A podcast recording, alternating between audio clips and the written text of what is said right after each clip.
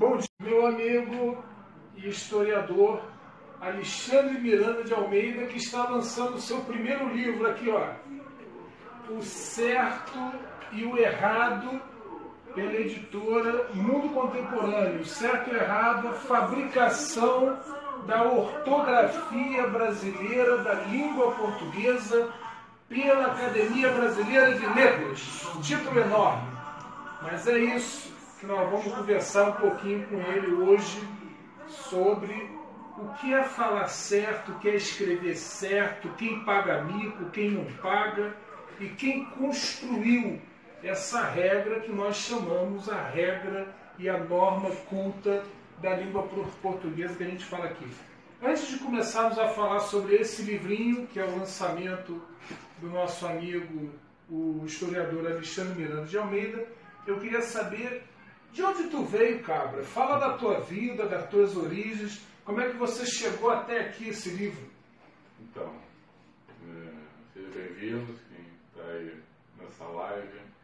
É, eu estou aqui na região de Dentro, né, Márcio Mora, eu passei grande parte da minha vida aqui bem perto, é, numa rua chamada Giratuba, perto... Aqui atrás? Perto da rua famosa, principal do mestre, chamada é, Dia da Cruz. E lá eu passei para grande parte da minha infância, toda a minha adolescência e parte da vida adulta. É, nesse tempo no Meia, o Meia é um, um bairro assim, bem é, atípico do, da Zona Norte, né? um bairro muito, muito barrista, as pessoas eram na época bastante é, orgulhosos da sua, desse bairro, né? tinha uma identidade muito forte.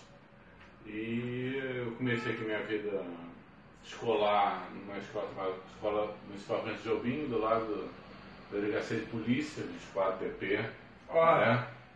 Escola Francisco Jobim ao lado da Delegacia de Polícia é, Origem. Imagina, né? Eles eram fundamental, as pessoas, as crianças ficavam meio assustadas com isso né? Sempre aquela coisa, né? a gente começava o ano. É, fiz no fundamental e eu fiz ensino médio também aqui no Meia, num colégio particular chamado Okigawa, bem famoso aqui na região.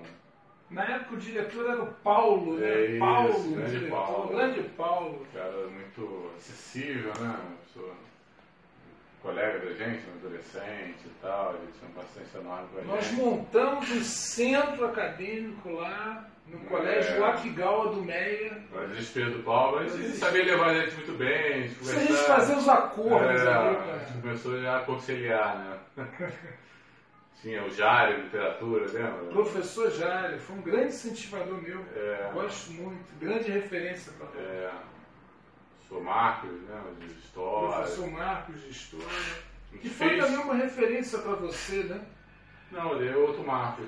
Esse é o Marcos. É, eu fiz, aí, aí aconteceu. Eu- depois do ensino médio, eu entrei na militância política, né? Fiquei um tempo militando politicamente. Peguei o movimento todo do Fora Colo, né? É, No tava- Partido Comunista. É, coisa assim, né?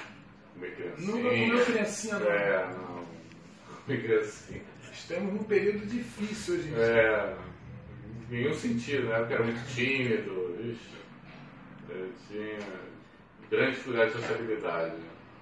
É, e eu fiz militância, Fora Colo, eu trabalhei ativamente no Fora Colo, conheci o Lindenberg, fui diretor junto, no JS, né? E depois é, fiz um curso pré-vestibular é, no centro da cidade, muito famoso na época, o próprio prédio do Unifix, onde eu fui estudar, quando passei para a FRJ, História, fiz História e mestrado na FRJ.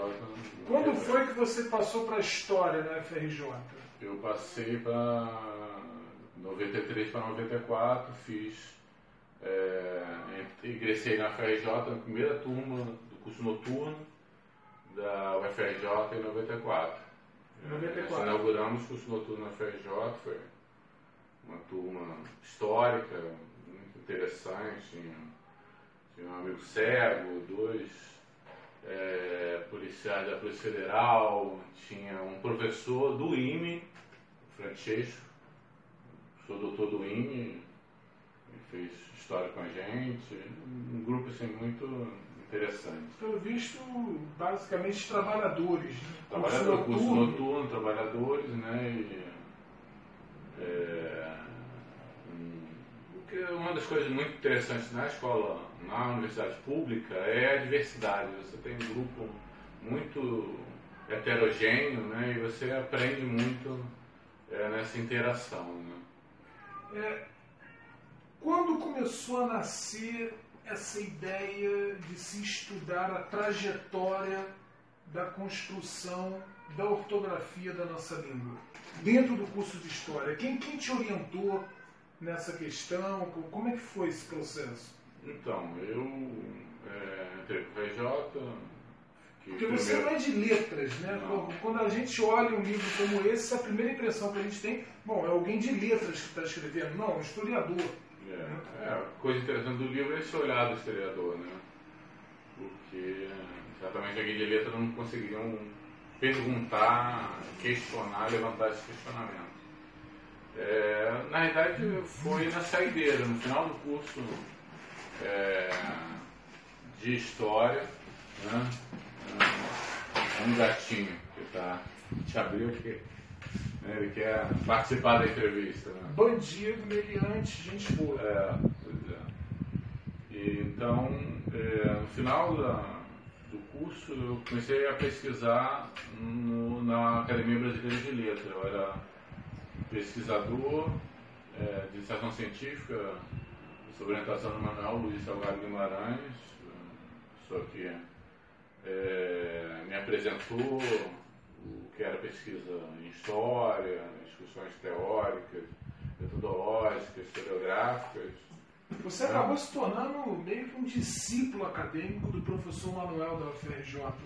Ele virou uma grande referência para você nesse, nesse momento da pesquisa. Né? O professor Manuel era uma pessoa assim, que tinha uma, uma qualidade humana muito grande. Era muito difícil ele não deixar essa marca. Todos os alunos que trabalharam mais intimamente com ele, seja na escola científica, seja mestrado, seja doutorado, são alunos que é, ficam assim é, com essa marca. Ele tinha esse cuidado humano com as pessoas, além de toda é, a qualidade acadêmica que ele tinha, fez, fez doutorado na Alemanha, né? É, pesquisador pesquisando sobre o Instituto Histórico Geográfico Brasileiro, pesquisa importante, é, mas ele acabou imprimindo essa marca cada um dos profissionais que é, sujeitaram sua orientação a ele. E quando é que você entra para o mestrado? Né? Você entra para, para a história, para a graduação na FRJ em 94 e o mestrado, quando surge? O mestrado eu entro em 2003, 2003. forma em 99. Já conhecendo o Manuel, já, já sobre uma certa orientação, orientação dele. O que aconteceu? Eu comecei a pesquisar é, a, as atas da BL e um tema surgiu, surge com muita força nas atas, que, que é a questão da reforma ortográfica.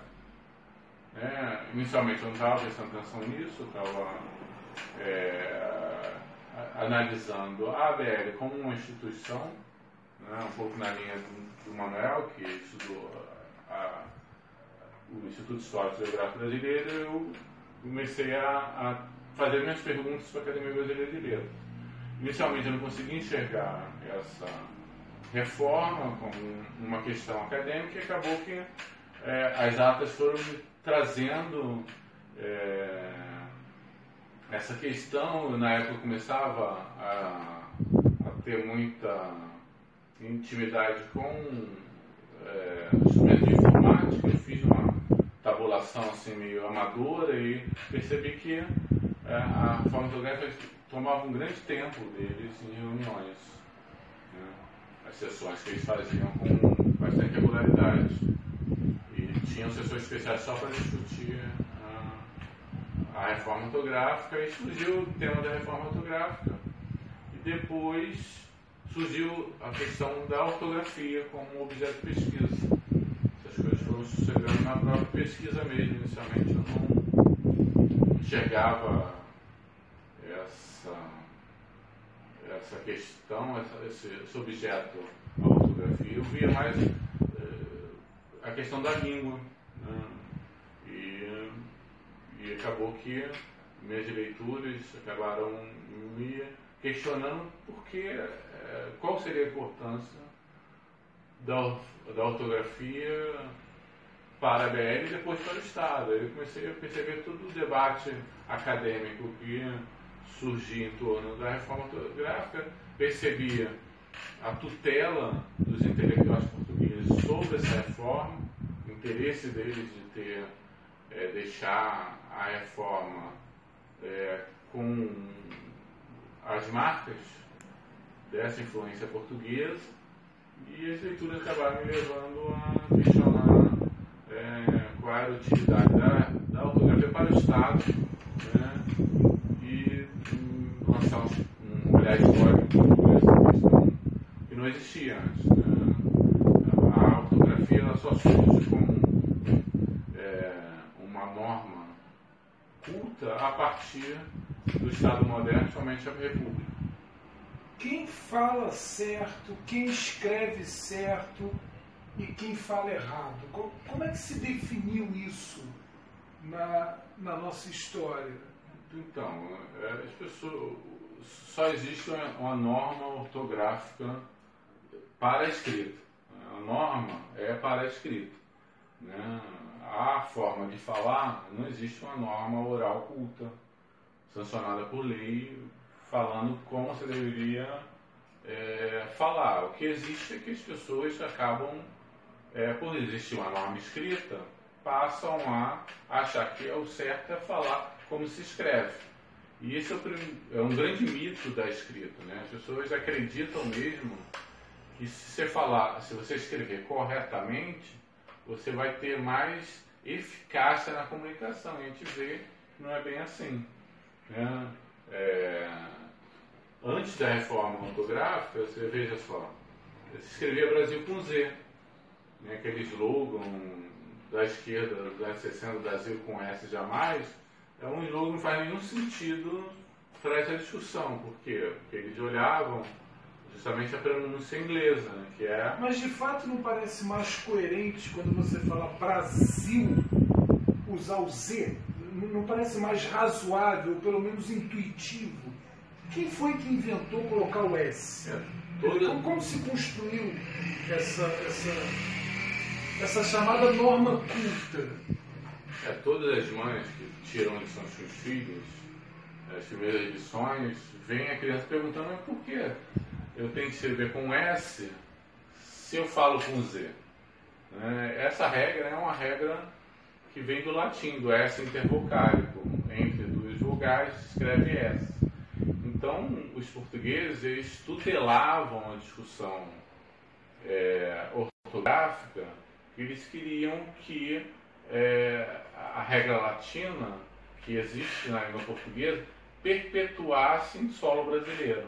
Embora a gente, embora o Brasil tivesse uma, uma forma de falar, né, que fundamentava escrever Brasil com Z, a forma correta acabou se notabilizando através da história das palavras.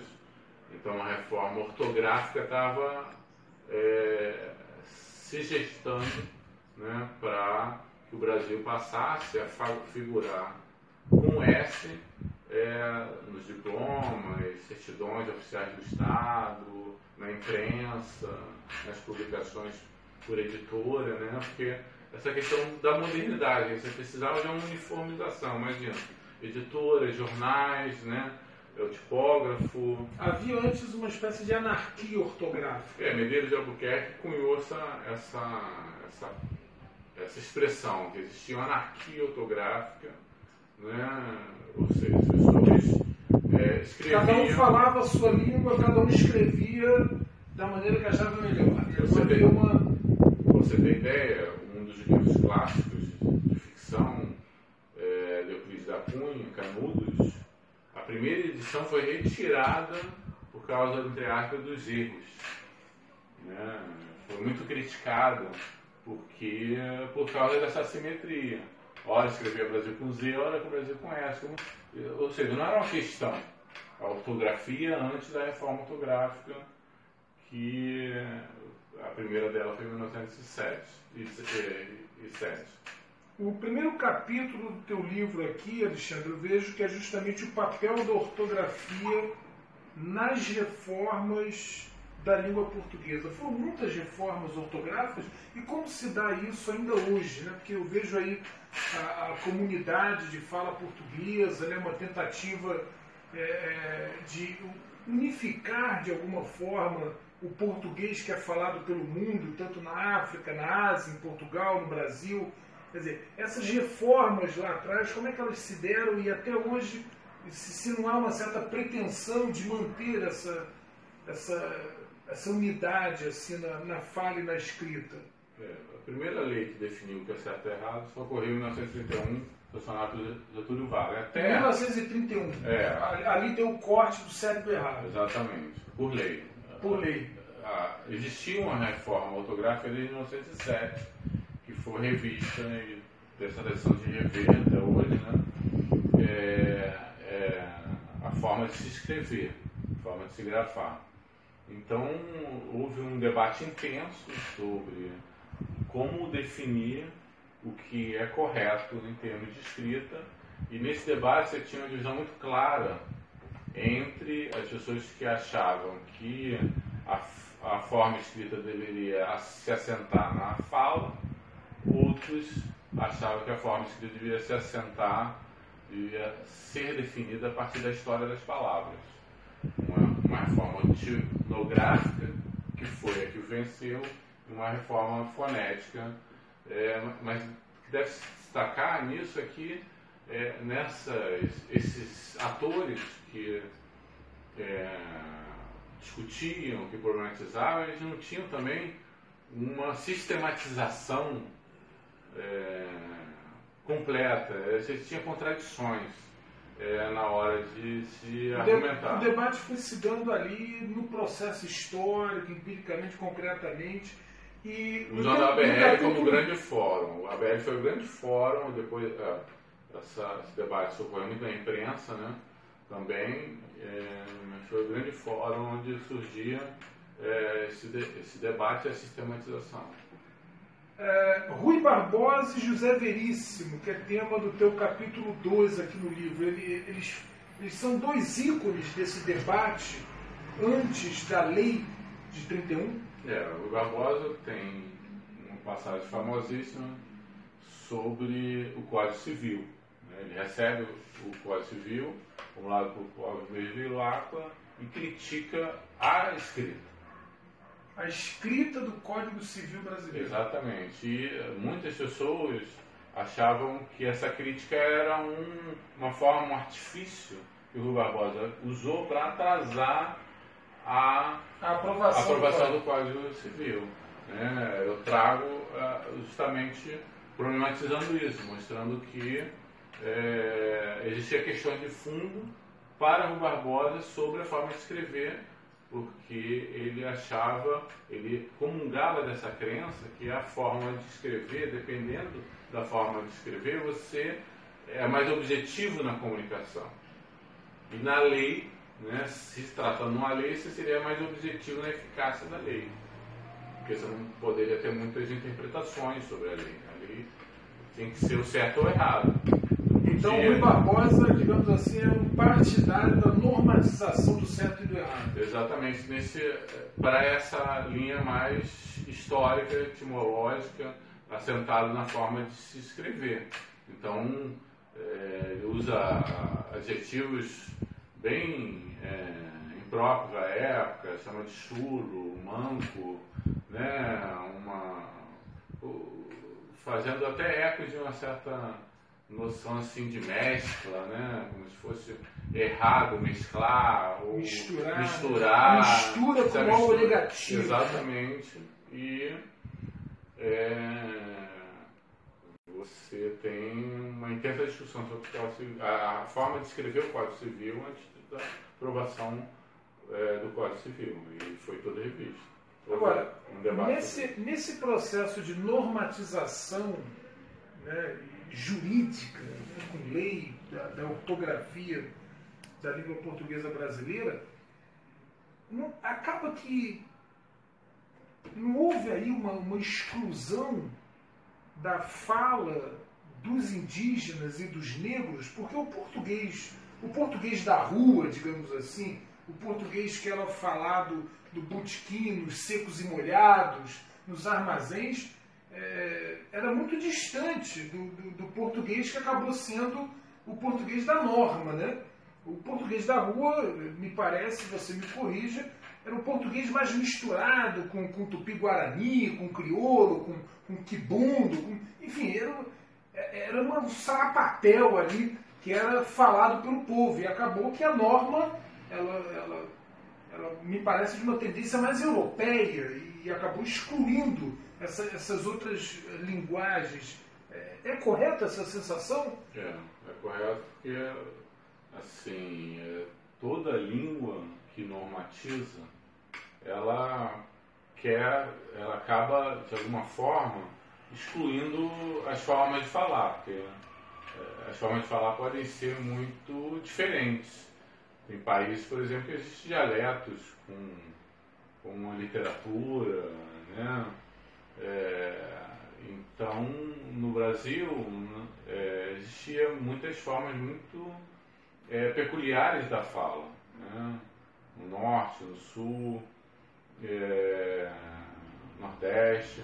E é, a, a pretender se normatizar significa e, excluir. E, dessa forma, ou seja, se normatizou pensando na história das palavras, não na forma que as pessoas falavam. Né? A palavra Brasil é bem representativo disso, quer dizer, se fala com som de Z, mas se escreve com, com S. Né? Natural, para facilitar a inclusão, era respeitar a forma falada, mas não foi isso que aconteceu. E assim toda a língua, né? então esse, essas falas, as pessoas da língua chamam de acento da língua, né? É, em Portugal, por exemplo, nem todos os portugueses falam da mesma forma. Né? É, os portugueses de Cabo Verde falam diferente dos os portugueses do continente. Né? E, e, assim, o, o que existia era uma pretensão da língua portuguesa da sua universalização, a exemplo do latim e do francês. Né? O português se pretende, se pretendia como uma língua universal é, para os falantes de língua portuguesa. E parece que essa pretensão então continua, né? pelo, pelo chamado novo acordo ortográfico internacional, parece que a, a, se mantém ainda essa pretensão de universalidade é, do português. É, que é, que é falado no Brasil, em Angola, em Moçambique, Cabo Verde, Macau, enfim. É, esses países, os países africanos, aí você percebe bem a distância, né? Porque o país africano, dialetos completamente diferentes da língua portuguesa. Né? No seu capítulo 3 aqui do livro O Certo e o Errado, você fala de nacionalismo ortográfico na Primeira República. O que foi isso? É somente isso, essa tutela portuguesa. Os portugueses, eles, fica essa coisa, essa frase esquisita que você falou, né? A língua portuguesa dos brasileiros. Não, deveria existir uma língua brasileira, né? É, o que aconteceu? Os portugueses, eles, né, através dos seus intelectuais, né, nos jornais, seja no Brasil, seja em Portugal, escrevendo é, e, tendo, e convencendo os brasileiros a fazer uma reforma ortográfica é, que se assemelhasse o máximo possível com a, a, a reforma portuguesa, né? com a, a, língua portuguesa escrita em Portugal, né? e os brasileiros absorvendo de forma contraditória cada, um, cada investida dessa. A Academia Brasileira de Letras, a ABL, além de além de ter sido grande fórum, como você falou e diz aqui no livro, ela também não acabou sendo instrumento desse projeto de imposição dessa, dessa norma ortográfica, não a partir do que o povo falava concretamente, mas a partir de um projeto que vinha do alto, né, das próprias elites. É, o, a ABL ela tem uma, signo muito caro para ela, que é a questão da neutralidade. Né? A ABL é um monumento à cultura nacional e língua portuguesa. Eles se veem assim e toda a estratégia deles como instituição é, foi nesse sentido.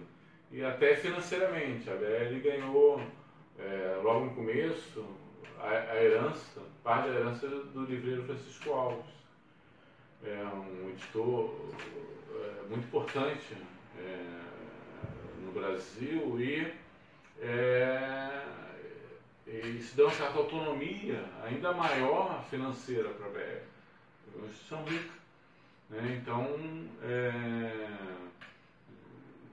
você passa a ter é, uma, uma, instituição com essa neutralidade falando é, sobre o que é certo e errado em termos de tudo, não só ortografia, mas própria literatura, até os escritores, são os escritores brasileiros que deveriam ser é, louvados pela cultura, né? De certa forma, ela acaba, ela acaba, construindo um cânon da literatura brasileira, né? Isso aqui é bom, isso é literatura, isso aqui não é bom, é. isso não é boa literatura, né? De certa maneira, ela acaba dando rumo, né, do que deve ser lido, estudado. E, e mesmo os rebeldes, por assim dizer, tem essa relação ambígua. Você vê o caso de Lima Barreto né, que... Lima Barreto dava pau na ABL, mas parece que sonhava em chegar lá. Ele foi candidato várias vezes, uma das candidaturas dele só sabe quem leu exato, ele retirou, não chegou a concorrer. Então, a gente sabe dessa candidatura.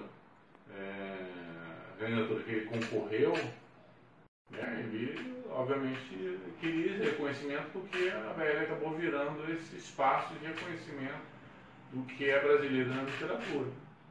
É, mesmo, mesmo hoje, muitos críticos da ABL, em alguns casos, parecem nutrir uma pretensão de ocupar uma vaga na BL e às vezes disputam esse, esse espaço. Mas a própria BL, quando, é, é, acolhe um rebelde, né? traz um rebelde para si para mostrar assim, ó.